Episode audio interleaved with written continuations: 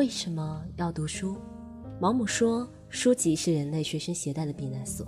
电影存在的意义是什么？西奥安泽罗普洛斯说，电影唯一能做的就是使时间的流逝变得甜美。我们为何聚集在此？生活也许需要不同的观点碰撞。欢迎收听七嘴八舌 Radio，我们将为您带来全新的影评资讯、书单笔记和生活探讨。祝您收听愉快。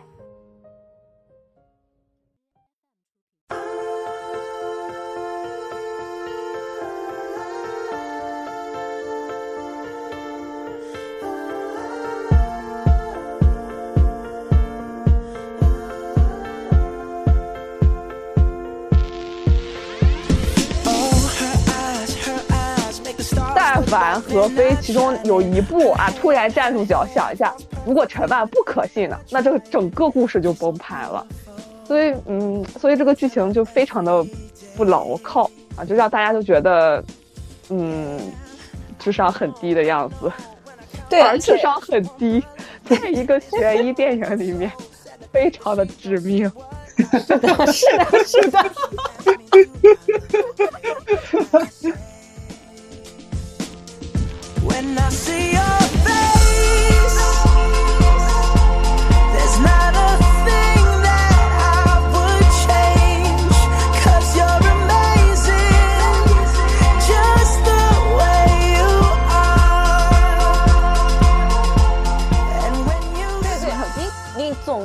就是他们剧本很早就写好了，然后他开那个剧本会跟那个讨讨论会，就是在说哪个地方有 bug，全都给我找出来，我们来填。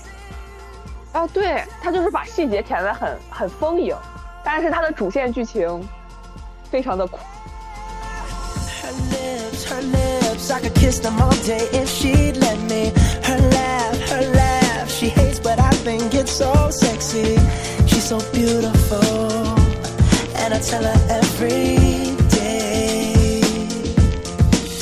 Oh.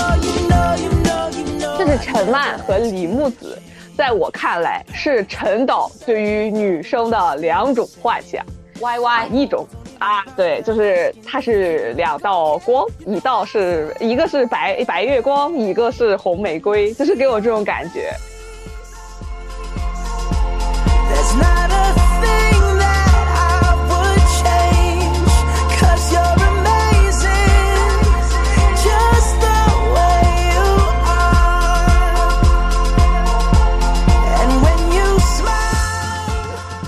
消失的她，按理说这个女的她应该才是主体吧，但其实，在整部电影里面，中心的那个人物一直是何非，就是这个男人是这部电影完全的主体。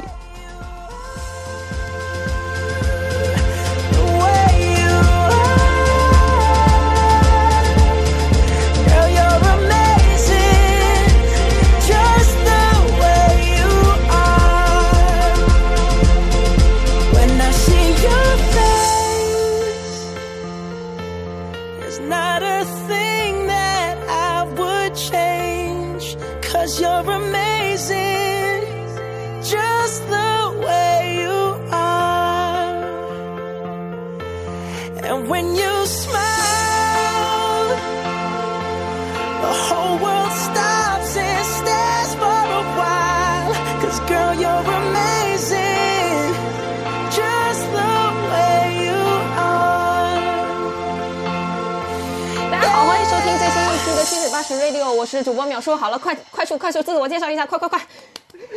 大家好，我是小黄。大家好，我是小丁。大家好，我是老张。好啊，然后我们今天鼓掌，鼓掌，鼓掌，鼓掌，因为我们前面已经浪费了一个小时了，整整一个小时疯狂的在讲啊各种电影的宣发，探讨了一轮。然后放心吧，这一段我也会。呃，稍微宅一宅，然后把它当成彩蛋发出来的。然后我们本期的主题呢是就两部电影来进行一个小小的讨论啊，一部就是《消失的她》，主调的话就是骂陈思诚啊。如果有陈思诚的影迷的话，就不要点进来了。如果抱着跟我们探讨的话，也可以跟我们一起听听。如果跟我们一起骂陈狗的话，也可以边听边在那个评论区留言。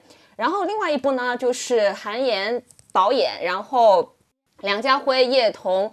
倪大红、惠英红主演的《我爱你》啊，大概是这两个情调。前半部段呢可能比较激昂，后半部分呢比较温情，大概是这个样子。还有什么要补充的吗？没有，我突然间觉得我的口条好顺哦，对比刚才顺多了。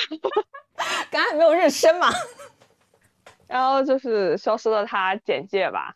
啊，对，消失的她的话，现在评分，呃，截止到我们录制时间七月三十号呢，它的豆瓣评分是六点四，然后上映三十九天，它的总票房是三十四点九七亿。呃，剧情呢，大概是就是讲朱一龙饰演的何飞，他的妻子叫林木子，在结婚周年旅行中呢，是离奇消失了。然后何飞所在的，他们去那个泰国所在的那个岛，是因为警力不足，所以他没有办法及时立案。这个时候，呃，杜江饰演的那个华人警察就说：“看在大家都是华裔的份上，我可以帮帮你。”啊，然后朱一龙就回去等消息了。结果回去的时候，第二天醒来，旁边睡了一个漂亮的姑娘啊，这个漂亮的姑娘叫文咏珊啊。文咏珊说她自己就是李木子，但何飞却坚持眼前的陌生女子并非自己的妻子啊。文咏珊拿出了一系列自证声明的呃自证身份的证据，然后证明他俩是夫妻，然后在这个过程一步步的逼的，就是何飞呃有点神经不太正常。后来何飞是在他们所在的那个呃酒小岛有一家酒馆。啊，有一家酒吧，他的那个老板的推荐下认识了倪妮饰演的金牌律师陈迈，然后借助到这起离奇案件中，然后更多的谜团慢慢慢慢的浮现了。呃，这部电影呢是改编自苏联电影《为单身汉设下的陷阱》，同时呢，陈老师也跟2019年的孕妇泰国坠崖坠崖案事件受害者王媛媛要了影视授权。啊，大概是这个样子。小丁和老赵是没有看过这部电影的，对吧？对对，我们按照流程还是要来一次啊，虽然 因为我们刚刚已经问过了，但是没有录上。两位说一下为什么不去看呢？因为我感觉像这种悬疑片，你们俩应该是比较感兴趣的哦。嗯，因为在去看之前，先看了太多 report 和呃宣发，然后就没有被骗进电影院。恭喜你们逃过此难，我跟我跟小黄不能幸免。嗯，呃，我我的原因是，当时我看到这个名字和海报就不想去看，就这儿，就仅此而已。啊，我我为什么？呃，太太太 Q 消失的你了吗？啊，不，消失的那个消失消失的看不见的客人还是消失的客人来着？看看不见的客人啊，那部西班牙，还有消失，哎。消失的消失的爱人是吗？消失爱人对，消失的爱人，你觉得太太太 Q 那几个了吗？不是，我就是有有一种看海报的第六感，就看了之后就觉得这个海这个电影能不能看？打麦？然后这个海报如果不行的话，我就不会去看。可以的，直觉，可以，优秀的直觉。这是这是一个观影啊，感觉这可可以给你配个旁白。这是一个观影啊，三十多年的老电影人的第一直觉。突然间文艺起来，你就开始看了是吗？啊，或者或者这么讲吧，就当时摆在我面前有两部电影可以选，而当时其实我们是没得在北京看嘛，然后当时是可以选的是《消失的她》和《我爱你》。嗯呃，然后我我看了一下《我爱你》的海报，我觉得这个会好看，然后我就去看了，没有去看《消失的她》。你看咱老电影人就不一样，太强了。啊，嗯，《消失的她》，我我当时去看是因为什么吧？因为我其实算朱一龙的粉丝。嗯嗯，然后呢，嗯。怎么说呢？你知道我当时看到他哇，朱一龙演悬疑剧啊，感觉很欣喜啊。然后一看陈思诚啊，心里咯噔，然后 就很纠结，你知道吗？现在这个状态就是因为如果把这个电影，我我其实是没怎么看宣发的，我唯一一个知道就是他是在那个海南电影节，是不是？就是已经海南国际电影节。哇，就是圈内人啊，吹的就是。就是吹的已经不行了，就说哇，这个剧悬疑感多么多么好，剧情多么多么好，然后朱一龙演技多么多么好。我当时看到的时候，我就有点有点挠头，你知道吧？因为我我可以把我看电影划分成五五份儿啊，一份是因为朱一龙，我决定要去看，然后看到是陈思诚，这电影就散了吧。又看它是个悬疑片，我就要不考虑考虑，然后又看大家的评论。对还不错，但是又吹的太过了，然后就是这个评论还不错，占了一分想看，但是吹的太过，占了一分不想看，然后最后总结出来五分之三，嗯，然后去看吧，然后结果看了之后发现，嗯，果然吹的很过，就大概是这样。这部这部电影，我嗯，怎怎么讲啊？这部电影虽然说陈陈导在这里头他是没有参与导演的，对吧？他他是个编剧。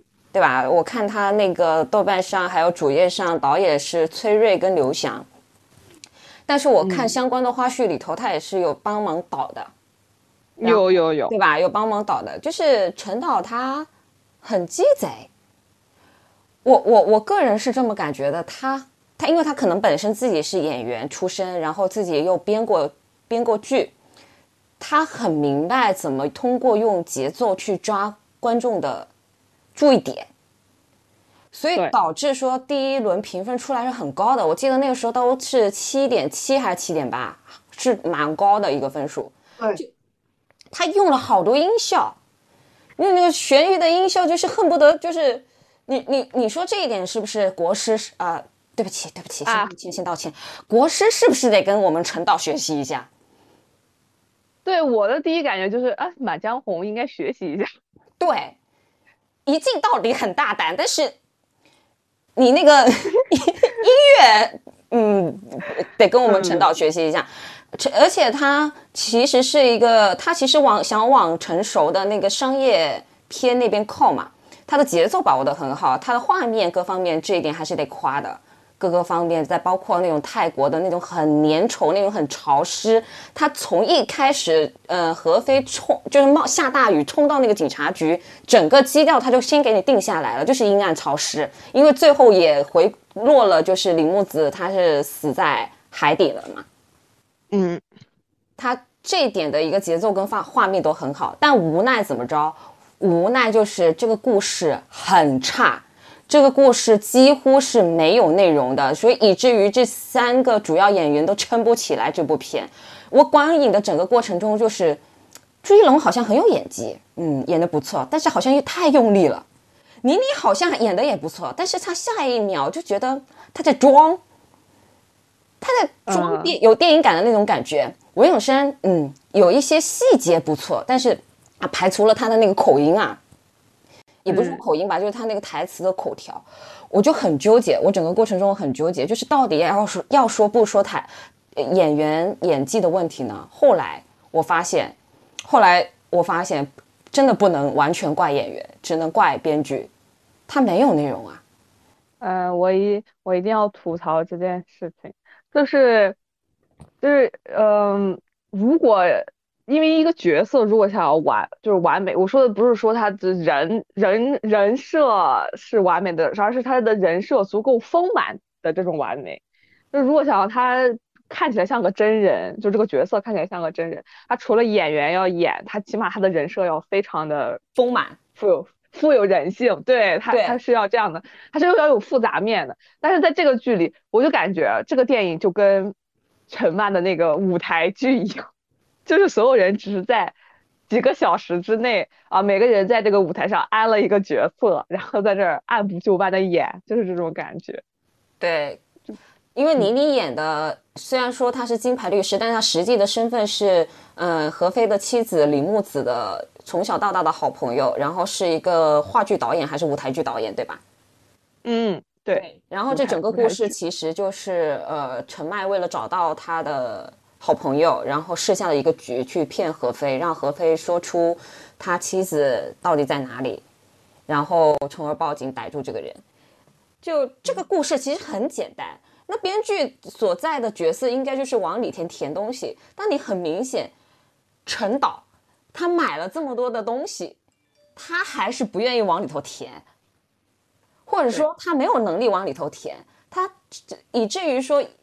它太过于浮于表面了，所谓的那个嗯悬疑的反转，基本上都没有让你留有，他根本就不给你留有思考的余地，他他生怕你赶赶紧是猜出来，所以他立马就是在你啊，我刚开始猜了，是不是他啪一下他就给你露出来了，对对，他就是全都给你透露出来了，我。这反正这部电影，我是因为什么呢？我是因为有朋友去看了首映嘛，嗯，然后我在问他这个电影好不好看的时候，他给我来了一句，呃，朱一龙从来没有演过的角色，就是他这个角色非常的不一样，我就完了，我我就感觉我被剧透了，因为因为你知道我是粉丝嘛，我就知道朱一龙以前是没有演过坏人的，然后 何非一出场，到这个电影第十分钟。我就确定何非是个坏人。一旦何非是个坏人，那必然不是他老婆失踪。然后我就直接跟我的朋友，就一块儿去看电影的朋友说：“我说这有可能是个杀妻案。他”就是在第十分钟，对对对，呃，就是他不能，就是这个这个剧的悬疑感，甚至只有这两个字，就是你没有办法用复杂的一个语言去来形容这个故事。你只要只要说出杀妻，这个电影的悬疑就彻彻底底的就没了。对。就破了。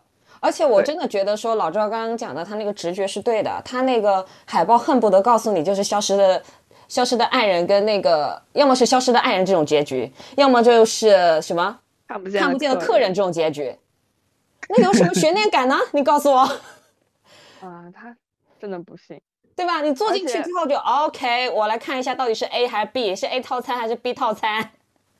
呃，是的，是的，而且就是说，这整个片充满了一种就是意外性，一种偶然性，就是这个故事，如果如果哪有任何一部里面的某一个角色，对，对没有按照这个故事剧情走，那这个故事就会就会漏洞百出，就会瞬间被戳戳破了一个戳破一个洞，就是相当于他的这个陈曼设的这个舞台剧会瞬间戳破第四堵墙。就是这种感觉，就是因为他不是说他有一个后备程序啊，或者说是有一个这个可以圆上来的这种计划，就感觉就在大家在过家家。然后何非之所以陈曼的计划能成功，是因为何非本人是一个非常不聪明的男人，学历也不高，然后也没有受过什么教育啊，出来天天呃是一个天天打低层打工的，然后后来还染上了这个毒毒瘾，瘾就整。嗯而且他整个人处于精神紧绷，然后很神经质的一种状态，所以在这种情况下，他才会事事听从陈曼的这个指引，怎么说呢指引啊，对，给来完他设下的成陷阱。对，最后来完成陈曼的整个计划。但凡何非其中有一步啊，突然站住脚想一下，如果陈万不可信呢，那这个整个故事就崩盘了。所以，嗯，所以这个剧情就非常的不牢靠啊，就让大家就觉得，嗯，智商很低的样子。对，而且智商很低，在一个悬疑 电影里面，非常的致命。是的，是的。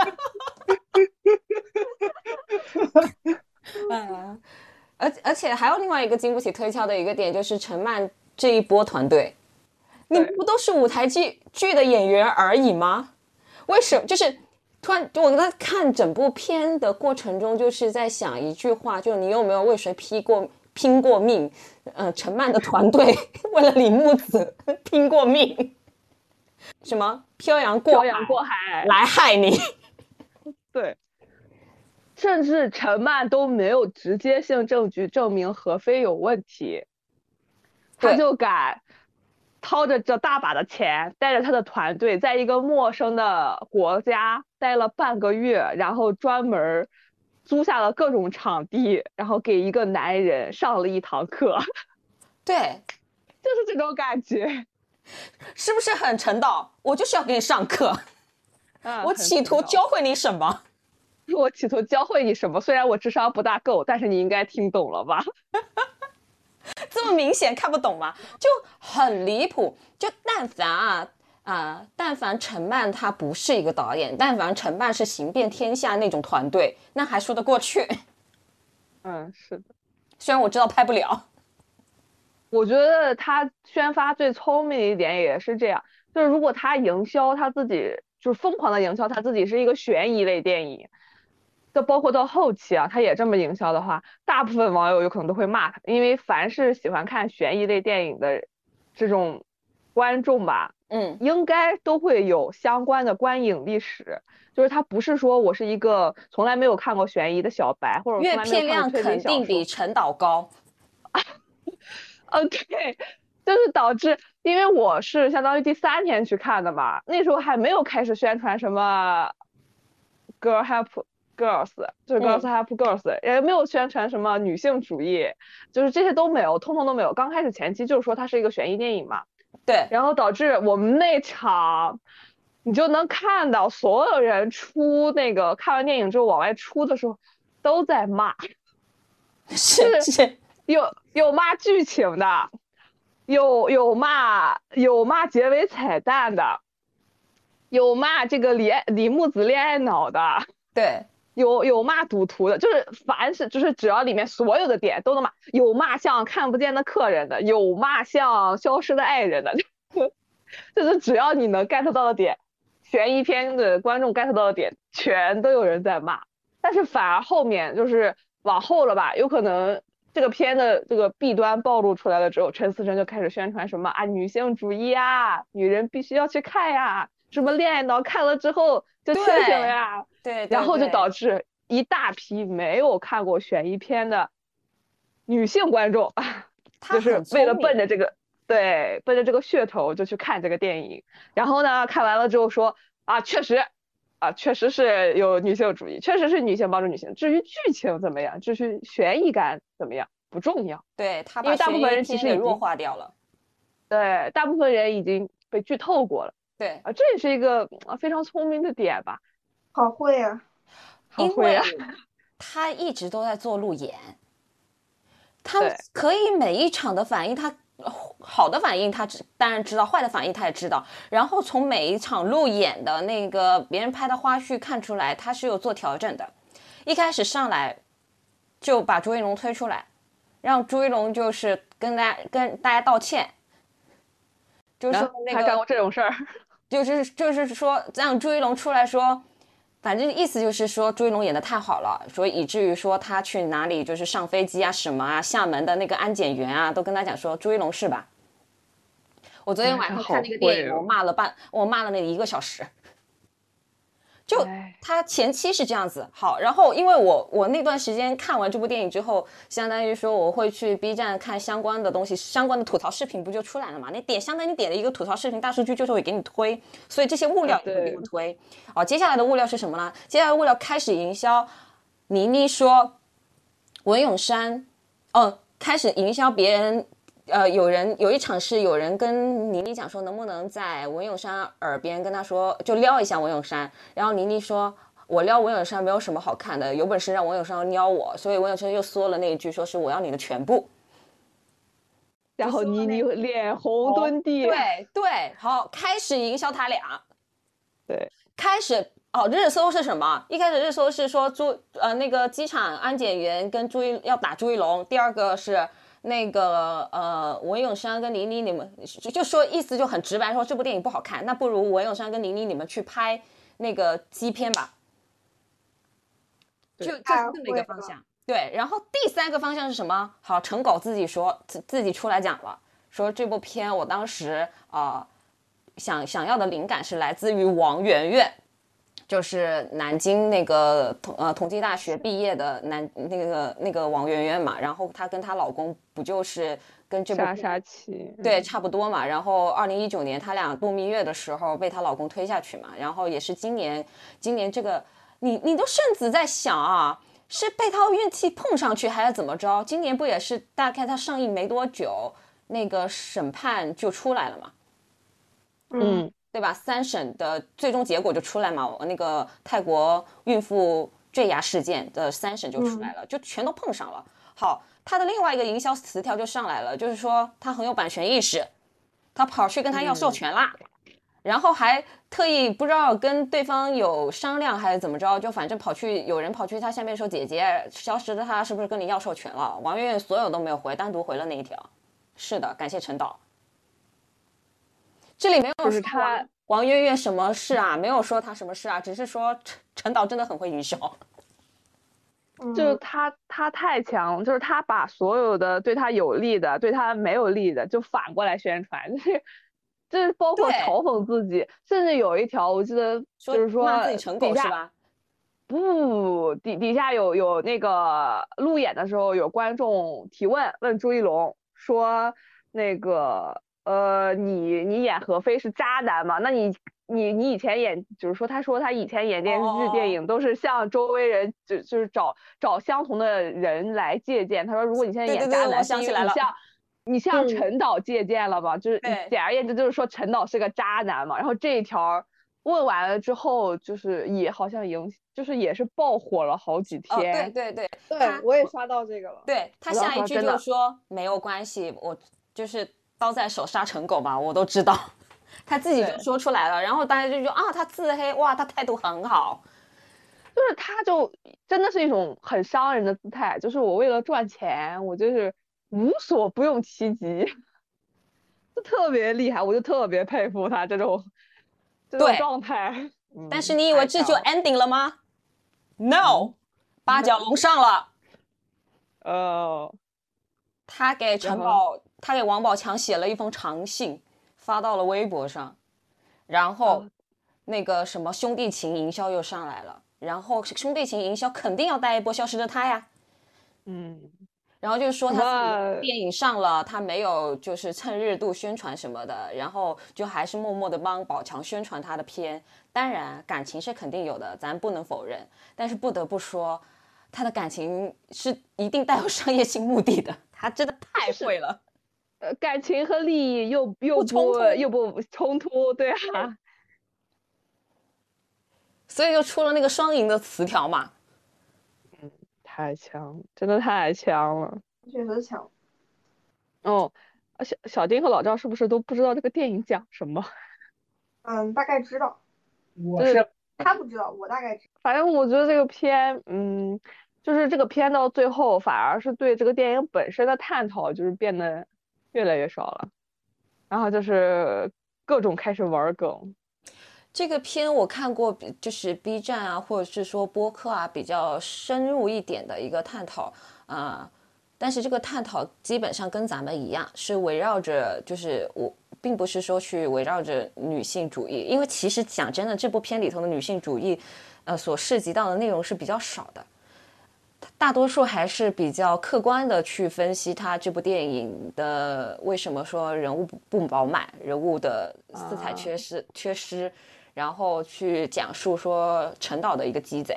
陈导是属于真的就是，我记得 B 站有一个影评哦，我回去搜一下叫什么，我到到时候把它放到简介里，大家可以看一下。呃，B 站一个影评大大致的意思就是讲说他特别鸡贼，他但凡所有的悬疑阶段再拉长十秒，他就露怯，他节奏把握的很好。对就是稍微这个案子进度近一点，然后就开始飙一场戏，来一场美人计，然后就是对插一段插一段音乐，开始一段枪战。对，沙滩的那一场有必要吗？虽然文咏珊很美，但有必要吗？跟剧情有什么关系呢？跟小丁跟老赵说一下，就是呃，沙滩有一场戏是这样子的，那一场戏也上了那个热搜。那场戏就是呃，何非要跟假妻子，就文咏珊演的那个角色正面交锋了。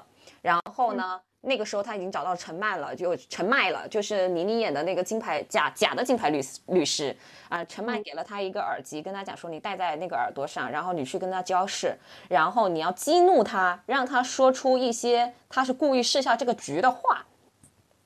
然后开场就是，嗯，朱一龙啊，好开心啊！何非战战兢兢跑去约文咏珊演的假的李木子说啊，好的，我过去这几天都是很混，我已经改过自新了。我们今天晚上沙滩见啊，沙滩有一个什么那个那个晚宴，我们在上面就是吃吃饭啊，烛光晚餐啥的。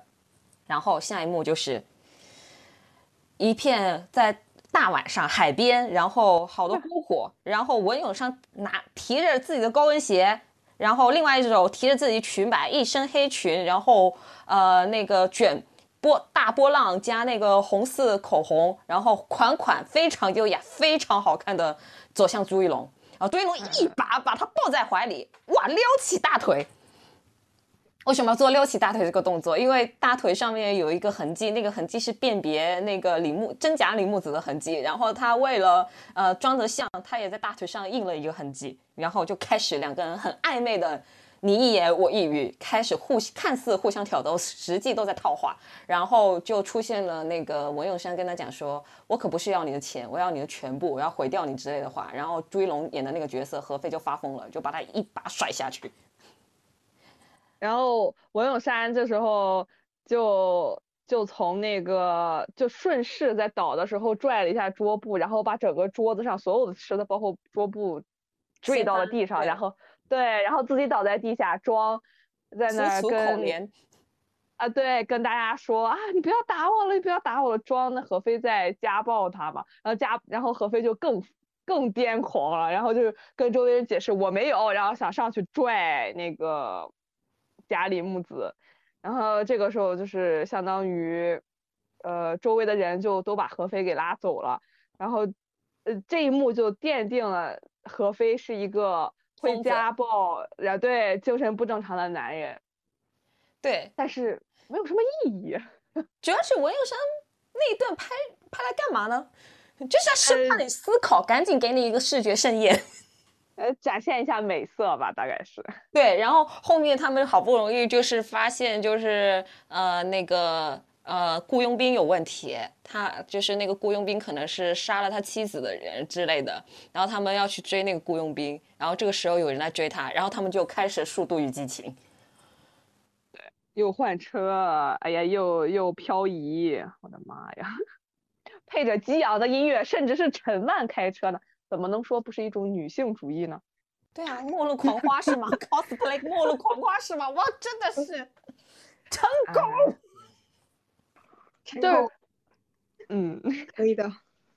这个剧啊，从什么时候开始奠定了这种超过十秒就露怯的行为呢？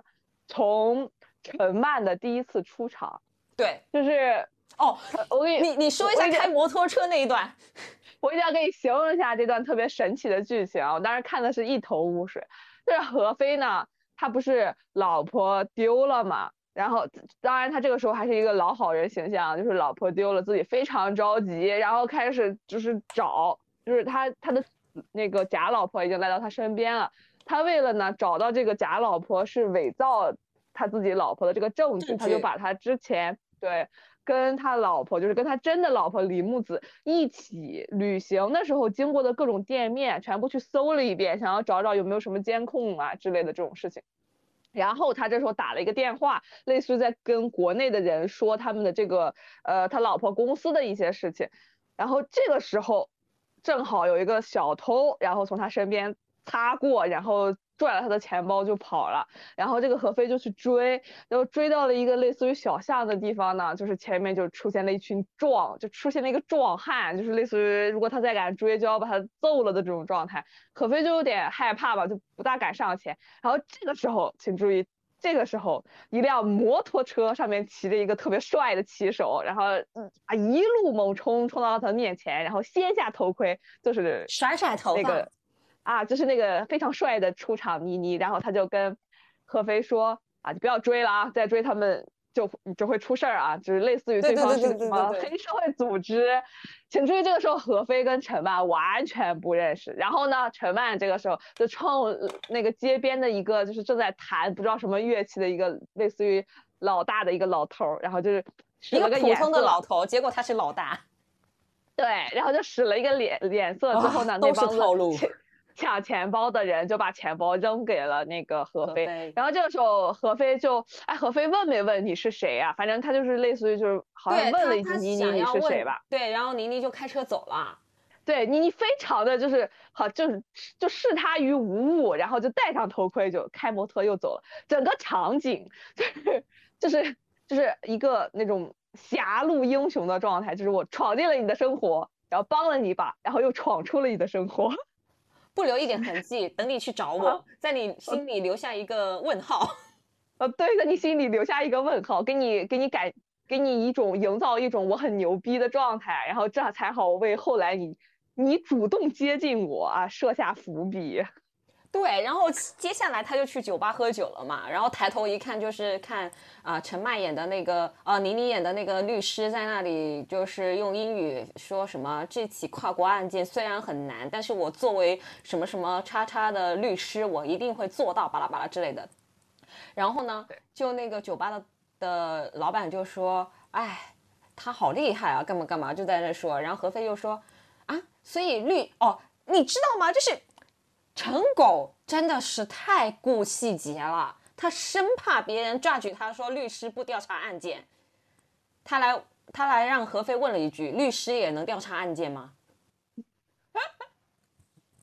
然后那个酒吧的那个那个老板就跟他说，有一些比较棘手的，警方不愿意查，那律师就得自己查呀。然后对，然后那个，然后这个时候酒吧他就问酒吧老板，那我在哪哪能找他？酒吧老板就指着旁边的台球桌说，你看，那不就是他吗？就是，整个场景营造的非常刻意。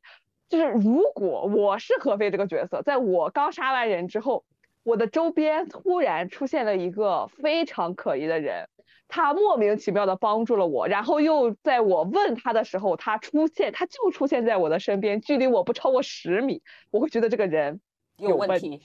对，但是何非不是，何非觉得我抓到了救命稻草。他是前他就是好矛盾啊，好矛盾啊！前期感觉他就是让朱一龙演成那种，就是说虽然有神经病，但是他真的很爱老婆。对，他就是，其实他是为了营造他爱林木子，所以他不会杀林木子嘛。就是这个这个电影，其实从开头就是说，就是我就想问，如果这个国家，这个警察比较负责任啊，你说你老婆失踪了，我们帮你找，那这个故事怎么办？什么结局？啊，他的想法就是说，呃，找不到，所以你立案，我回去能继承这笔遗产。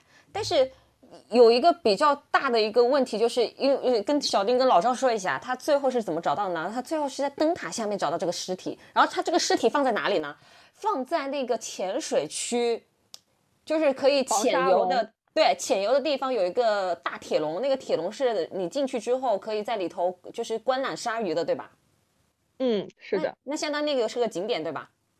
嗯，啊，对这个地方我要跟你补充一下，这也就是我们陈导非常严谨的地方了，因为它里面有提到过这个港口马就是这个灯塔马上要被拆了，然后那个、那个景点是一个废弃的景点，所以不大会有人去，哦所以何何非才会设置把他的老婆引到那里锁在笼子里，啊，是这么个原因。哦那还是对陈导厉害。呃就是它所有的细节呢，给你设计的特别的特别的细节，就是让你挑不出毛病。但是它的大方向上呢，就充满了一种一种违和感啊，对，一种智商突然掉到五十的违和感。你拙劣的拼接感吗？对对，你你总感觉就是他们剧本很早就写好了，然后他开那个剧本会跟那个讨讨论会，就是在说哪个地方有 bug，全都给我找出来，我们来填。哦，对，他就是把细节填的很很丰盈，但是它的主线剧情非常的枯，就嗯，怎么说，全是 bug 吧，就是没有哪点儿合理，对，就是每一每一步都很 bug。你你，但是你挑出了任何一个 bug，他都给你圆起来，就很难受。就是嗯嗯，这就是这个地方是这样吧。然后我想想啊，就是包括他伪造一个假老婆这件，哦，我想问个问题啊，他他不怕，他是其实他里头的那些，他跟文咏珊演的那个蒋木子的那个合照合照，其实都是 PS 的吧？对那这个其实很容易啊，就是你说的嘛，但凡警方对吧，稍微认真一点，不是说警力不足，这个一查就出来的呀。所以他背景设置在了泰国嘛。哦，对，而且还还是假警察，豆浆演的假对这个警察，哇，这个这个地方也对，这个地方也有这不细节填充吗？就是很好奇啊，我非常好奇，这个这个细节填充就是杜江是个假警察，所以因为他给他给何飞留了电话，所以何飞一旦想要报警，就会直接打到这个假警察这儿，因为真真警察不理他嘛，所以他就只能打到假警察这儿。假警察来当然是配合演戏了，肯定是假的，他们都串通好了，说什么是什么嘛，然后就是为了逼疯何飞嘛。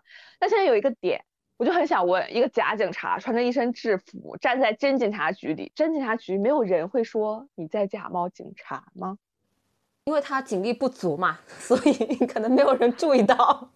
所以泰国那边玩警察 cosplay 是比较常见的是吗？就是，就警察只会觉得你穿一身警服是因为你有什么特殊爱好，而不是说，主要是他也不在别的地方，他是在警察局穿了一身警服，然后去找何飞聊天。但凡有一个真的警察从他们的身后路过，听一下他们俩的对话，这个真警察不会把这个假警察铐起来吗？对，而且还有一个点，就是他们去那家呃呃咖啡厅，那家咖啡厅的那个呃老板是华裔，对吧？嗯，那个老板应该不是他们的人吧？好像是哎，是吗？就是呃。就是他们所有接触到的店员，好像都会换，都换成了他们的那个剧组演员。我我我我知道酒吧的那个是，但是我不知道咖啡厅的那个是不是，因为我印象里头咖啡厅他们是给了钱了，就是让他把那个呃视频给删了。哦，好像好像是，因为因为当时我没仔细看最后就是那幕，因为那幕太太无语了，就是太多人 了，跟谢幕一样，我的天。啊，对，何飞把自己所有的犯罪事实突突突突突突说出去了之后，然后自己从房间里走出去啊，正面面对着啊，就是陈曼，陈曼身后站着他的整个剧组，他提裙摆跟何飞说啊，我先生我们谢幕了啊，然后你马上要被警察抓了，就是这种状态，所以我根本都没有认真，就是我刚刚在笑了，我都没来得及认真的看陈曼身后那些人头都是谁，因为我我是我我想到的一个点就是。如果我咱没有记错，这个老板娘不是他们的人的话，就有一个环节就会出现说：“你给我钱，我不接，我觉得你这群人有问题，我报警啊！”啊，这是在泰国。行吧，他警力不足，他不会因为有人要 删他视频 就报警。主要不是删视频的问题了，都是改视频的问题了。他们还往里头甚甚至改了，就是这种犯罪行为在泰国，对呀，就是给给老板塞点钱的问题。哎呀，是是是，那个老板都不理的，他把钱给老板，老板就走掉了，老板都甚至不知道他是删了视频还改了视频。啊，对啊，无所谓啊，特别绝。哎，就是嗯，充满一种荒诞感啊，就是这个剧情不讨论，这个剧情已经没有任何意义。然后我们来，我们来聊一下女性主题吧。哎呀，真的，有哎呀，这个行聊聊聊，要笑了。我一定要吐槽一件事情，就是他说这个女性主义，对吧？说这个电影是女性主义，但是我想说，当里面两个最主要的角色，比如说这个陈曼和李木子，当这两个角色都甚至不能算完整的女人的时候，她怎么还能算是女性主义呢？这是陈曼和李木子，在我看来是陈导对于女生的两种幻想。Y Y 一种啊，对，就是它是两道光，一道是一个是白白月光，一个是红玫瑰，就是给我这种感觉。呃，就是他没有说赋予这个人有复杂的人性，他就是一种意象。比如说，其实消失的她，按理说这个女的她。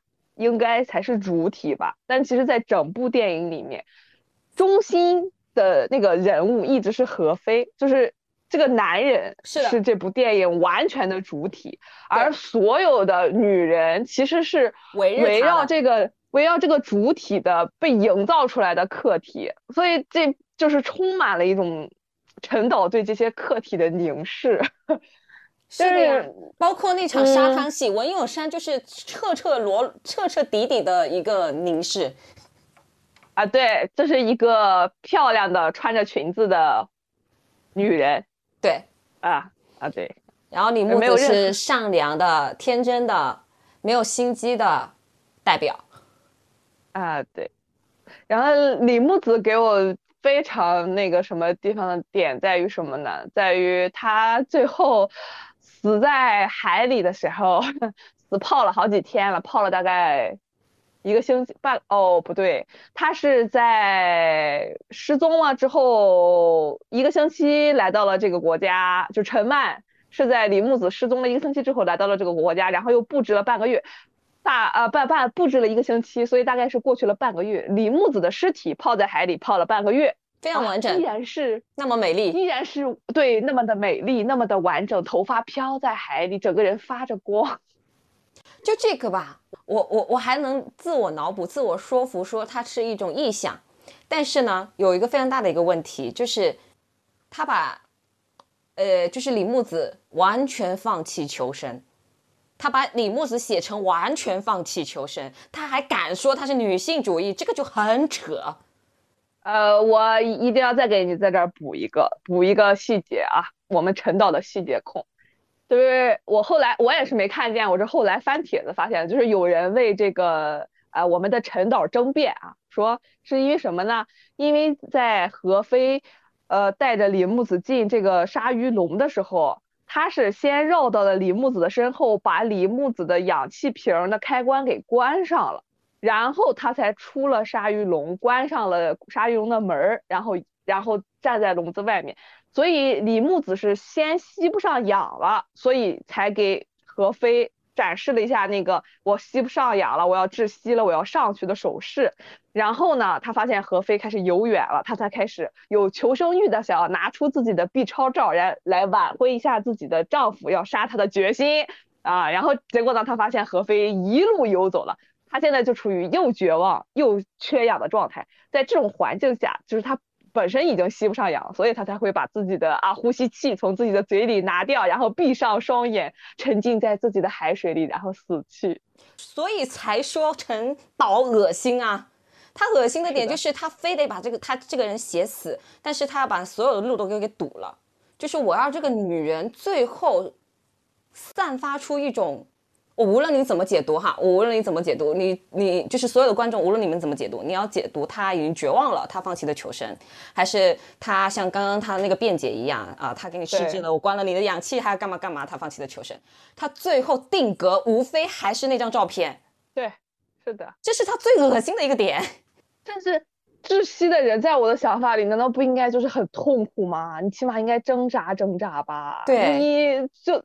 那么唯美的死在那里了，然后最后泡了十来日还是发光的，啊对，但是这个这个 B 超照最恶心的点不在于陈，就是李木子拿出来想要挽回何飞的心，因为他毕竟他有可能是求生欲嘛，他想把自己身上所有的东西拿出来给何飞展示一下我自己是有价值的，对对对对对，然后来换取我自己的生路，我觉得这点是没有什么毛病。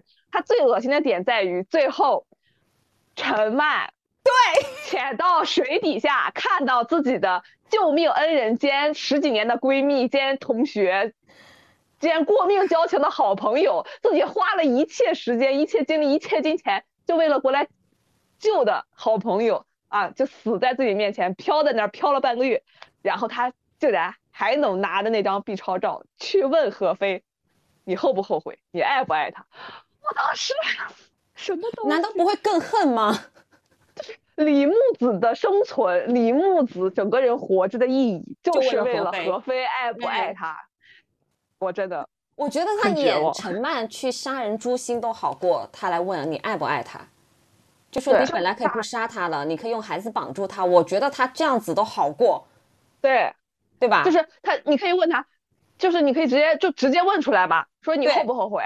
说，如果你当初不杀他，他就会告诉你他自己怀孕了。他怀孕了，你就不需要杀他，你既不用不用担杀人罪名，你还可以有钱还赌债，你可以吸他一辈子的血。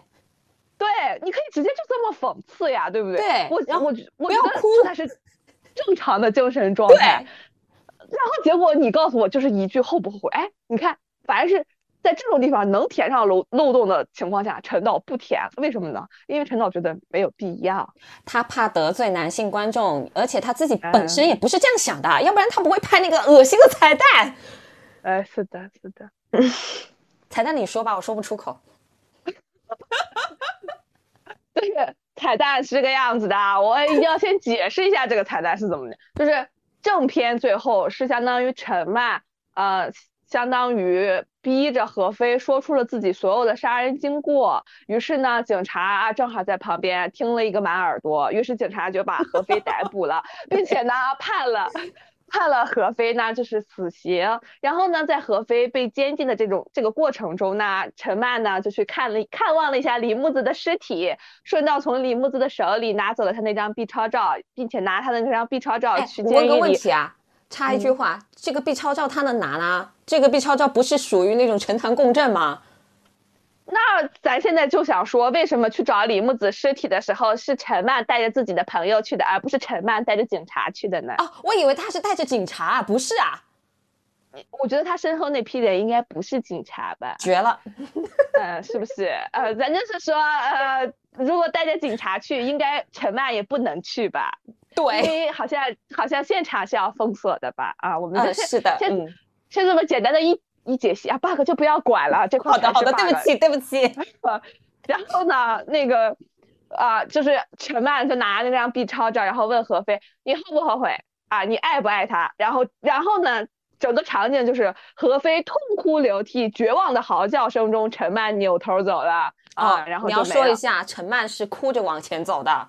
啊，陈曼是哭着往前走的，也不知道他在哭谁了，反正，然后他就走了。走了之后呢，这个电影就结束了。然后，整个字幕出完之后，出来了一个彩蛋。这个彩蛋是什么？这个彩蛋是在沙滩上，何飞跟李木子两人手牵手往海里在奔跑，在快乐的嬉戏。然后呢，那个演贾丽木、贾丽、贾李木子和贾警察的这两个人呢，就是陈曼的朋友呢，在给他们拍照跟李木子拍照啊，然后这个蛋彩蛋就结束了。陈导后来紧急补了一个采访，在这个采访里他说到，呃，这个彩蛋呢是想说一念天堂，一念地狱。如果当年何飞没有沾上赌博，没有沾上毒瘾，这就这个彩蛋呢就会是他跟。嗯，这个李木子之间的这个天堂的天堂一般的生活，我就想说，就是因为这个彩蛋加上陈导的这个解释，完完全全的确定了消失的它的主体就是何飞。为，什么呢？如果一念天堂，一念地狱是李木子作为主体，那这个彩蛋里面就应该是李木子独自快乐的奔跑在沙滩上，或者是李木子牵着陈曼奔跑在沙滩上。因为因为是这样子的，他这个紧急的采访就露怯了，这个紧急采访就把他底给漏了。但就是因为是这样子的，何非注定他就是个坏的，他没有一念之间的。为什么？因为他当初接住接近李木子，就是为了骗李木子的钱还钱的，要不然他以他的那个社会地位跟他的学识，根本接近不了李木子。他为了接近李木子，花了一个月的时间去查各种梵高，因为李木子是个画家，啊，喜欢梵高，对，而且喜欢梵高，所以他这个解释是有逻辑漏洞的。他这个解释不仅证明了，嗯、何非就是个坏种，也证明了，就像你说的，他整部片的主体就是朱一龙演的何非。对呀、就就是正常的情况下，我们说一念天堂，一念地狱，是什么情况下才会出现这种状态呢？是这个人的观念的改变。对，但是凭什么是何非的观念的改变呢？何非在这个电影里面，难道不应该是一个完全的反派吗？正常情况下，我们不应该是后悔于谁死的悲惨，才应该想让谁有一念天堂，一念地狱吗？那既然李木子是这个里面最值得同情的一个角色，那如果他是一个完整的人，那他是不是配拥有一念天堂，一念地狱呢？什么是地狱？就是他被有毒瘾的何非引诱，然后结婚，然后最后被何非杀，这是他的地狱。那什么是他的天堂呢？就是他的生活中没有何非，就是他的天堂。甚至是他可以最后大着肚子跟陈曼在沙滩上都可以的，那就证明他跟他离婚了嘛。对呀、这都可以呀、就是对吧？这才是这才是真正的女性主义，对不对？如果你真的他真的那么拍，我觉得他营销女性主义没有毛病。是的他的正片我都能原谅他，那个 B 超我都能原谅他。是的，他的他的所谓的女性主义的一个营销，它是放在前期是放在倪妮跟文咏珊之间呐、嗯，是的就是问题是他俩在剧里的交集很少，一个在回忆里头，一个就是最后谢幕。然后李木子跟倪妮的回忆，就是小时候的那一段铺垫，就是啊、呃倪妮被霸凌，然后她要跳楼自杀，陈麦陈麦要跳楼自杀，然后李木子出现救她，对，深厚友谊。深厚友谊是，嗯，是的，然后整个过哎程中就是朱一龙、朱一龙、朱一龙、朱一龙、陈麦、朱一龙、陈麦，哦，何飞、何飞、何飞、陈麦、何飞、陈麦、何飞、何飞、何飞、陈麦。太难受了，真的。就是这个这个彩蛋啊，我说，呃，没看完彩蛋走的那批人在骂电影，看完彩蛋走的全在骂彩蛋。然后我我看的那场电影，前面的一个姑娘就说，就是我们一起一起往外走嘛，我在那吐槽，我说这个电影，我说这个电影的这个彩蛋，难道不应该是陈曼拉着李木子俩人在沙滩上奔跑，然后是陈曼的两个朋友在拍陈曼和李木子吗？然后我前面有一个姑娘非常的愤慨，她就在跟她的朋友说，彩蛋为什么不是拍何飞枪毙？也可以。为什么？他说：“难道不应该让何飞手里拿着那张 B 超照，然后给他来一个枪毙，然后他的血喷到 B 超 B B 超照上？难道这样不叫彩蛋吗？不叫大快人心吗？我我又想起了那个毛尖老师写的那篇影评，就计划生育是给了陈思诚钱了吗？真的哦，其实我爱你感觉也给也是也是计划生育给钱了，你知道吗？好，太完美了，让我们完美过渡到下一部影片《我爱你》。老老赵跟小丁还有什么就是想要了解的吗？这部烂片。没没什么需要了解的啊，我已经充分的了解到了陈思诚是一个多么优秀的裁缝，以及他多么的会去给自己这个这个这个补漏洞啊、然后这个虽然他细节补得很好，但是主线逻辑就是有问题。我觉得陈老师如果的，就是换一份行业的话，嗯，可以做考公的那种辅导老师。他太就强了，他查缺补漏真的太强了，先营销自我的班级，然后再给你查缺补漏错题。我他他也可以当风投啊，他对这个这个这个风向的这个这个感触力也太强了。不不，风风风投可能嗯，也也有可能吧，就是风投不还要讲究一个博弈吗？啊，是的，是的，但是我们我觉得陈导可以的，我相信嗯嗯嗯嗯，对，陈导可以的，嗯，陈导只爱钱，他不爱口碑。以后啊，有可能只有这个电这个电影里面，在演员那一行列出现陈思诚这三个名字的时候，我才会考虑考虑看一看。啊就陈思诚这个名字出现在任何一除了演员之外的任何一个行列都很危险，是吗？呃，对，我觉得这个电影就已经大概率会触发我的痛点了。对对对，嗯，说说说起来这个，我想起来很很早之前有一次，呃，过年回来在高铁上，高铁上看看电影，然后呢，我就打开了《春风沉醉的夜晚》，然后呢，我看了十分钟我就关了，不太适合在高铁上看，啊、是，你是说剧情是吧？不是剧情啊，就是陈思诚和秦昊对，两个人不穿衣服。是啊是啊，所以我说剧情嘛，他他那个不就啊娄烨的那个吗？对，然后刚刚就说那个陈思诚出现在演员里面嘛，我就想到这茬儿了。